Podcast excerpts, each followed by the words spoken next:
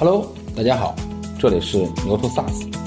欢迎收听本期节目。啊，我们自己是认为可能是，呃，最核心的一点还是这个，还是得提升自身的这个竞争力吧，整个公司的竞争力吧。这可能是包括几个方面吧。我觉得从第一呢，首先呢，可能还是要从这个用户、从产品上面去提升这个竞争力。在今天这个情况下呢，我们要去更加的关注这个公司自身的经营，关注公司的产品，关注这个用户，这个可能是。能够让公司长期发展吧，一个很关键的一点。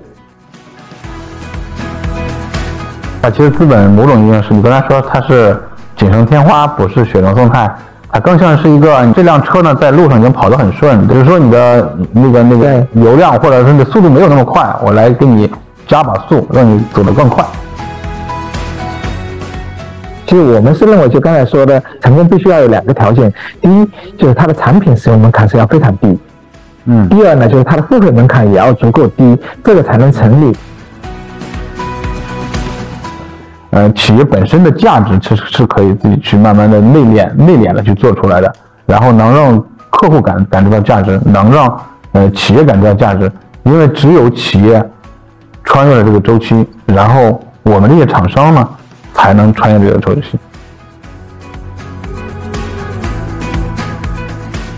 但是我是觉得，其实是并不是现在的市场很差，也许可能未来可能会更差。包括今天我们也都能看得到市场上有很多声音了，有的人都说这可能是哎最差的一年了，有可能说是未来十年最好的一年，有各种说法都有。所以我觉得说到最核心去向呢，我觉得希望这个吹牛会的每个公司啊，回归到自己公司的本质的这个价值，做好自己公司的这个经营。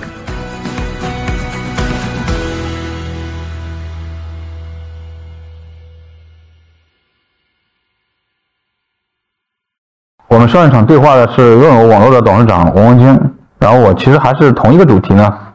我们再对话一次金山办公的 CEO 张庆元。其实我老张很熟啊，就今年年初的时候，我们也拍了一个 SaaS 二十年的一个一个专题的专题片，在那个里边呢，我记得我印象比较深刻的，我问过他一句话，我说，呃，怎么看中国的 SaaS 二十年的发展？他说了一句，他一边笑着说说说了一句是。中国的 SaaS 二年比 WPS 三十多年还要艰辛，对吧？其实，呃，从一九八八年开始到现在，呃，精神办公原来 WPS 已经有三十四年的这个时间了。其实中间呢，其实经历了很多，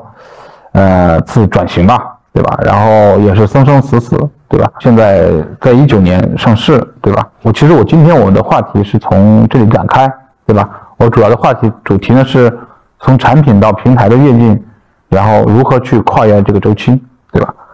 呃，首先给大家打个招呼吧，老张。哎，大家好。我想问的就是，在这三十四年来，我觉得可能经历过很多次的转型。那每一次转型呢，中间遇到最大的挑战是什么样的挑战呢？呃，过去这三十几年，其实我们经历过蛮多次的这个转型的。首先呢，可能我把这个转型可能分为两大类吧。第一大类呢，可能是我们原来在客户端上产品上的一种转型，比如可能主要是一些平台的转型，从以前的这个 DOS 到 Windows 是吧，然后到移动，到这个全平台，到 Web 这一类。总的来说，我认为这种转型还是我们比较擅长的。它可能只是说一些技术手段的变革，一些平台的变化，但是我们解决的问题可能是类似的。但这几年我们在做的一个转型呢，可能对我们来说可能会存在一些新的这个挑战吧，还不一样的。就是我们从这个比较这种单一的这种 Office 的客户端，这种 Office 的文档编辑器，慢慢的转型成一个办公平台。可能这次转型可能跟以往的转型还是很大的不一样。这个对我们对这个用户需求的把握，包括我们团队的这个文化，包括在技术上的积累，可能都是一个全新的一个一个一个挑战吧。就刚才你说原来是单一产品的这种变化，其实更多是在呃随着技术的发展，比如你从从 DOS 啊到 Windows 啊，在这整个这个这个技术发展脉络过来的。那其实，在后来的这种改变呢，其实还有一种其实是商业模式的变化。比如说，原来你是现在我知道现在，呃，金山办公是有 license 的那那个收费的方式，也有云的部署的收费方式。两者是商业模式加技术同时在迭代的时候，其实带来的改变还是不太一样，对吗？这两个还是稍微有些不一样。我自己认为呢，可能商业模式的这种迭代呢，可能它所面临的问题是，呃，跟技术面临的是不大一样的。因为我们的商业模式这边，这个大家从我们财报上也看得到，今天其实我们两个订阅其实是占了大头的，两个订阅就是我们 To B 的订阅跟 To C 的订阅是占了主要的收入，其实卖 license 卖授权其实占的是小小部分了。这个呢，其实可能面临的是中国的一个这种用户的付费习惯，包括一些客户的付费行为的一些事情，它可能更多的是在有在销售啊、运营上在做的一些事情，但是在产品上的这个迭代跟这种呃这种变革的话，可能这个难度会大很多，因为其实到今天为止，我觉得我们也还是在继续在摸索、在探索，像办公软件这样的产品怎么从一个产品变成一个平台，这个可能是两个不同的维度的一。一个变化跟一个尝试吧。其实我们都知道，今年是一个，尤其是今年是不确定性非常大的一年，对吧？我们说，今年都不是一只黑天鹅在在空中飞，是若干个黑天鹅在空中飞。就我们面临了一个非常不确定性一个一个时代或者一个经济周期，对吧？就在这个周期里边，如何跨越这次这个周期呢？比如说像我们今天的主题，跨越周期，如何跨越呢？啊，我们自己是认为可能是。呃，最核心的一点还是这个，还是得提升自身的这个竞争力吧，整个公司的竞争力吧。这可能是包括几个方面吧。我觉得从第一呢，首先呢，可能还是要从这个用户、从产品上面去提升这个竞争力。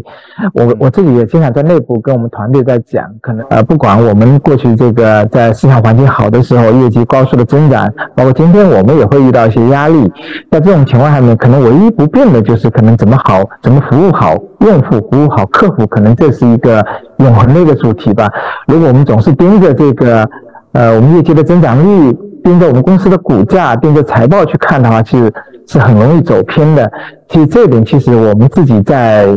可能在 to B 这边稍微好一点，就是当我们在行业里去看很多 to C 的这种互联网公司，其实它其实是这种是非常明显的。我看到过很多公司，可能呃为了这个业绩，为了这个市值去做一些事情，其实它的增长发展其实都会。碰到很多困难，因为金山其实是特别金山办公这个我们今年这个三十多年的公司，其实这么多年我们之所以能坚持下来，也是因为我们在过去这么多年，我们始终还是坚持这个。呃，用户第一的这种理念，因为在过去我们可能收入利润很差的情况下面，其实包括整个公司，我们内部支撑着我们走下去的，其实也是这个用户第一的这个理念。所以在今天，我们可能我们自己公司的经营状况会比以前好很多，但是这个在内部的话，我们还是在坚持在提这个用户第一。我们在前面在做我们文化价值观的时候，我们的第一条就是我们的用户第一，这个是我们的核心最最核心的这个价值观。包括这个，应该崔崔强也来过我们公司这边珠海这边，我们珠海的电梯间啊，就贴满了这个用户的吐槽啊、用户的反馈啊这一系列的东西。对。包括我自己，可能现在每天还是会在群里面去提各种产品的反馈，包括很多用户，包括我们的很多合作伙伴有问题都会直接找到我，我基本上会第一时间的去处理。我觉得这是第一个。然后第二个呢，我觉得可能，呃，还是要坚持一个就是公司自身的一个综合的一个一个持续的这个。呃，发展吧，因为过去怎么说呢？特别在过去这个前两年在 to B 很多公司，我们在融资、在估值上面，其实都到了一个比较高的一个情况吧。因为，因为特别前两年，我看有些公司，一些新的这个我们做 to B SaaS 的公司，可能越活越活，可能就是这种。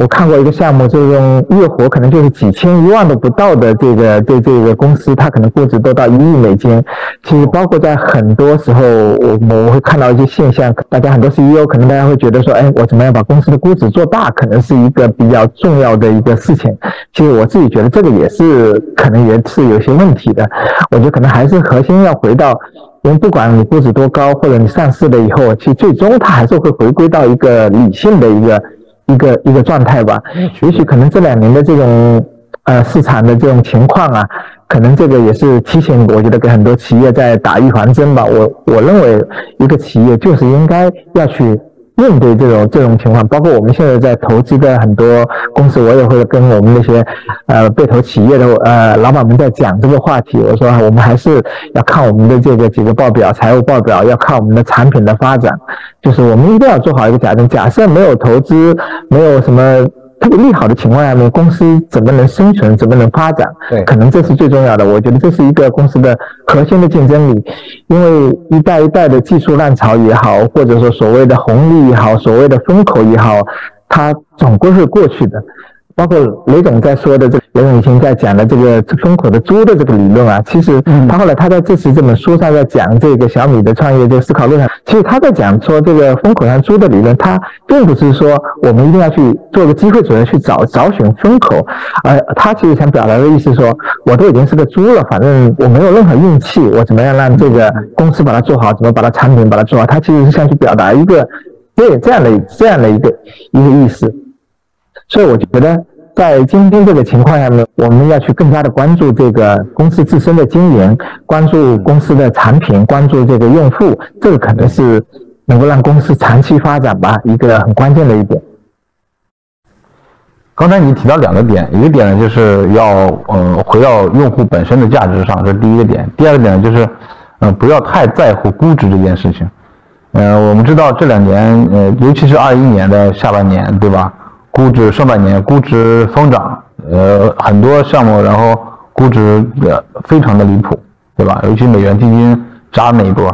对吧？非常的离谱，导致呢从去年下半年的时候，整个估值又下来，到今年整个的这个市场就会变得非常的非常的难。其实我今天上午也发布了一个那个我们调研的一个报告，发现其实很多企业，就刚才你说的，就是还要关注自身成长的，比如说。你是否在不借助投资人或资本的这个力量的时候，你能够让自己的财务模型走账，对吧？有自己的造血能力，其实也很关键。如果没有没有造血能力的话，也没有资本，其实你很难在这个周期里边，然后度过这个冬天。整个你们也可能看了很多的项目，刚才你也提到，就是估估值的这个问题，就是你你看到很多项目，然后现在处于一个什么状态呢？比如国内你们看到 SaaS 这些企业，呃，我自己个人感觉呢。可能大家会觉得现在市场不好啊，市场很糟糕，但是我是觉得其实是并不是现在的市场很差，也许可能未来可能会更差。包括今天我们也都能看得到市场上有很多声音了，有的人都说这可能是哎最差的一年了，也有可能说是未来十年最好的一年，有各种说法都有。所以我觉得。说到最核心去下呢，我觉得希望这个催委会的每个公司啊，回归到自己公司的本质的这个价值，做好自己公司的这个经营，可能不去依赖于外部的这个环境，其实这个是最最重要。因为我们自己也在做一些投资，我们过去我们也融过资，我们其实是知道，很多时候资本它很多时候它更愿意做的事情其实是锦上添花，其实资本方是不大愿意去做。雪中送炭或者救死扶伤的事情，他更愿意做的事情。哎，你这个公司业务做得不错，我再给你 push 你一把，哎，让你做得更快，把它做得更大。它更让你做这样的事情。所以基本上，它所有的估值，它都有逻辑，有个前提，就是说你的公司本身是不错的。那你有一些钱以后，你可以走得更快。但其实这个的潜台词就是说，你拿不到钱，你也能往前走，只是说走得慢一点而已。它一定是这样的一个逻辑。它其实资本某种意义上是你刚才说它是锦上添花，不是雪中送炭，它更像是一个这辆车呢在路上已经跑得很顺，比如说你的那个那个油量或者是你的速度没有那么快，我来给你加把速，让你走得更快，对吧？我在前面我对话那个王文军王总的时候，因为当年嗯用友的成功呢，其实是是渠道为王的那个时代成功的，比如说。他们可以把渠道铺设到县级的，然后然后触角伸到这样的那个地区的企业的跟前儿。呃，其实上次我和你对话的时候聊过一次，说 to team，也就是你去年提上提了个 to team 的一个概念。就 to team 有尤尤其是腰部以下的这些企业，可能是 to team，呃，那个状态会比较多一点，对吧？那针对腰部以下的客户，在当下这种状态下，用什么样的方式呢？我觉得可能用渠道的方式可能会会会会重，因为它产品价值。然后没有那么的给你的利润没不会那么高，你要再养一支销售团队的话，其实可能会会有问题。那如何在这个时代，然后通过什么样的方式去把它规模化掉呢？然后我不知道在这块你有什么样的思考？对，我我我们现在是这么认为的。第一呢，就是一些可能一定规模的企业啊，或者说这个一定规模的单子，可能还是得依赖于线下的这个渠道去做这件事情。对，因为基本上很难线上直接成交，这个我觉得不会太多。然后第二个呢，我觉得可能我们现在也在做 To T，一直在尝试的是什么？就是说，我们希望把一些这种 To B 的服务啊、产品跟服务啊，把它做得更简单，把它下放到这个我们的这个 C 端的产品线里去，让用户以这个更简单的方式去成交以及使用这两个门槛。其实我们是认为，就刚才说的，成功必须要有两个条件：第一，就是它的产品使用门槛是要非常低。嗯，第二呢，就是它的付费门槛也要足够低，这个才能成立。所以，这我们现在在在做一些尝试，说，比如说这个啊，我们的云文档。在企业版里，它有很多安全管控的功能。如果原来我们都是放在我们的这个达佩斯家里面，它是个企业版，那你要去用这个企业版的一些呃安全管控的功能呢，你可能要注册一个企业，它要提交什么呃营业执照啊，各种认证，这个其实很麻烦的，然后再创建组织结构。但实际上，我们就今年在做一些尝试，就是说我们比如说把这些企业级的文件安全管控，我们直接把它下放到个人版去。其实很多个人的老板他也在用我们的产品，那他可能就是以这种会员的。形式，他就可以直接来买这些企业级的功能服务。我们觉得可能这种是可以值得一试的一件事情。如果这条路如果走不通了，我认为可能目前来看呢，可能还是必须得回到这个渠道去去走这件事情。因为我觉得渠道，我想去今天去看，呃，不管是钉钉也好，企微也好，这样的产品，其实渠道也都是很强的一个一一一个事情。嗯，确实是我们看，比如说钉钉啊、企业微信啊，他们其实是另外一种渠道方式，比如他们。用部署实施商这样的方式，然后去做他们呃客户的落地嘛，对吧？其实某种意义上，他这些人就是渠道嘛，对吧？其实是渠道的一种变种，对吧？它和我们原来讲的渠道可能不太一样。原来渠道呢，可能只只管卖，不管不管实施服务，对吧？现在这个渠道呢，可能它的能力会更大一些，更多一些，对吧？对，这个现在肯定要变，包括我们我们的渠道，其实我们现在也开始在要求我们的渠道要能提供服务能力。就过去我们的渠道其实也是他只管卖，只管客户关系收钱，不管服务。其实包括现在，其实全世界我看，呃，包括国外的一些这个在国内在做的一些这种 SaaS 服务的公司也是这么在做。现在我们能看得到，就是说有服务能力的渠道，呃，渠道的话，它的利润会越来越丰厚，大家都在鼓励这种事情。对。你说在我在对话那个王总的时候，我突然在这样对话你，我突然想到一个问题，因为我知道你像像新富社，你们合作比较紧密嘛，对吧？新富社在你们平台上获得了很多的流量，就是未来你们在对生态这一部分，然后是一个什么样的状态呢？比如说给生态的合作，包括我们 SaaS 大会里边可能有我们 SaaS 通讯会里边可能和众多的这种 SaaS SV，对吧？你说他们是一个合作的方式，或者是一个什么样的状态呢？呃，第一呢，首先我们是肯定是因为金山办公这边呢，它的边界还是比较清晰的，它一定是只做这种通用的基础的这种办公服务，就是外面的 E R 放 ERP 方面呢，我们肯定是不会去做的。然后第二个呢，就是我们也是希望在寻找一些呢，我们也不想说做成一个，就是说我们就是一个应用市场要去做这种 To B SaaS 的分发，因为这个我觉得我们其实并没有什么太多的优势，所以我们现在也一直在寻找一些 SaaS 服务，它能够跟我们产品做比较好的。一些整合的一些一些 SaaS 服务吧，它不是说我只是简单的做一个流量分发的事情，因为我觉得我们做流量分发其实我们没有优势。呃，比如说我们最近在在谈的一个合作，我们在我们的电子表格，我们在跟一些数据连接器在合作。因为大家都知道这个电子表格，比如说它有个很大的应用场景是跟电商电商的应用场景，它需要在各个电商平台里面去拉数据。那就有很多这样的连接器的公司，那我们就会跟他合作，就是他给我提供服务，我把这个服务集成在我的产品里面，就比较无缝的把它整合进来，然后通过这个来给达佩斯的这个用户来提供服务，然后我们这种服务呢，我们一般会这种以这种会员的形式来这个收取这个费用，然后跟我们的合作伙伴的分成。所以，我们未来我们可能做生态的想法，可能跟很多平台有限公司可能会不大一样。我们不希望我们去做成一个简单的这种应用商店，应用商。店这种模式其实是其实是蛮粗暴的，其实我们也做过应用商店这样的事情。后来我自己去看看，我说我作为一个 CEO，其实我很难去通过我们的商店去说买这些产品，因为所有的 To B 的产品它都有一个使用的门槛，其实是蛮高的。不管你是财务也好，HR 也好，它都是要一些专业的人去使用，而且它需要一个培训的过程。做个简单的流量分发其实是很难把它推起来，它的它的转化率是很低很低的。但是呢，我们如果一旦把它做成我们的产品的功能里面去去做做我们的增值服务的话，它的转化率就会很高。比如刚才说新湖社一样的，比如它是一个蛮简单的一个产品，就是很多财务，他要每个月发工，他用电子表格做要发工资的时候，他需要通知到每个员工一个短信通知，一个微信公众号的通知，他其实要的就是一个这么简单的服务。在这种情况下面，我们就很容易把它给包装到我们的产品里面去。就像我们刚才在讲的这个连接器也是一样，比如说他在用我们电子表格的时候，用户本来他就，比如从淘宝、从这个呃抖音这些电商是吧，从拼多多的电商后台去复制粘贴数据，或者是把数据导出来，那今天我就会告诉他说，哎，我们这里有一键可以直接把数据汇总以及写回去的一些这种服务，那他接受度会非常非常高。这个可能是我们未来对我们的生态的一个设想吧。嗯，就最后一个问题，我想问的，因为。我们说产品的样子发生了变化，比如说商业模式也发生了变化，就营营销的方式也某种意义上也在改变，对吧？它不只是单纯之前的那种营销方式，也发生很大变化。那其实在在这背后呢，所所所说的事呢，其实更多组织的方式也在发生变化。比如说你组织结构以及组织的呃效率或者组织的方式，这个组织的运行的方式也会发生变化。就在这个部分，你会有一些什么样的思考，或者会有一些什么样的？呃，间接给可以分享给大家了。你刚才说到这个，这呃这种组织结构的变化，其实，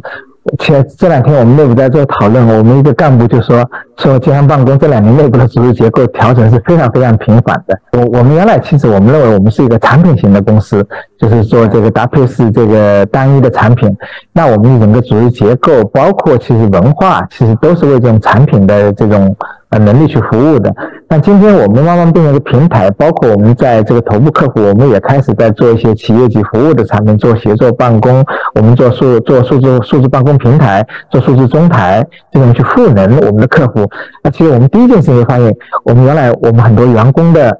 很多数字我们是不具备的。因为这种，我们原来是卖产品，产品的卖的卖的销售的方式呢，也是一个比较标准化的。可能我们写一个销售手册，哎，我们去销售，大概花个几天时间，他就能够上，就能够去讲了。而且办公软件，说实话，大家都懂，用户也懂，好卖。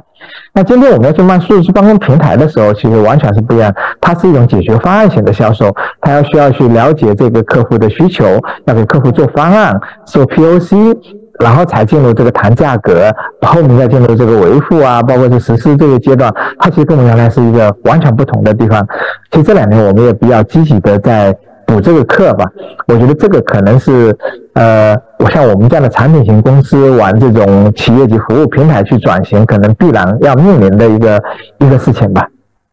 然后这个很多不同的人进来后，其实对我们公司的文化也会发生很很多很多变化。比如像现在呀，我们内部也会有什么 S 级项目啊、A 级项目啊，各种这种，包括我们的研发模式也会发生发生一些变化，对我们的冲击还是蛮大的。所以我们在那个去年吧，去年我们基本上仍然是扩充了。加了快一千多号人，原来我们公司可能就两千人不到，现在是将近四千人的这个规模，所以这个基本上这些人加的可能都是在往我们这种企业服务上面去投入的，不管是公有云的 SaaS 还是私有云的这种服务，我们就发现这里面还有很多可能我们要补的课吧。嗯，其实很多企业在这个状态里面，我们今天聊的这个话题，其实是从产品到平台整个整个跃进的这个过程中。如何穿越这个周期嘛？今天嗯，那个不管是我对话王总呢，还是对话张总，其实我总结一下这两趴。第一趴呢，客户价值是第一的，不，其实不是这两家公司吧，我觉得是所有的 to B 的企业，它不管是省钱或者是挣钱，对吧？它一定会能够明确的算出 ROI 的一一一部分。我觉得未来它可能会对客户的这种这种价值价值感会更更高。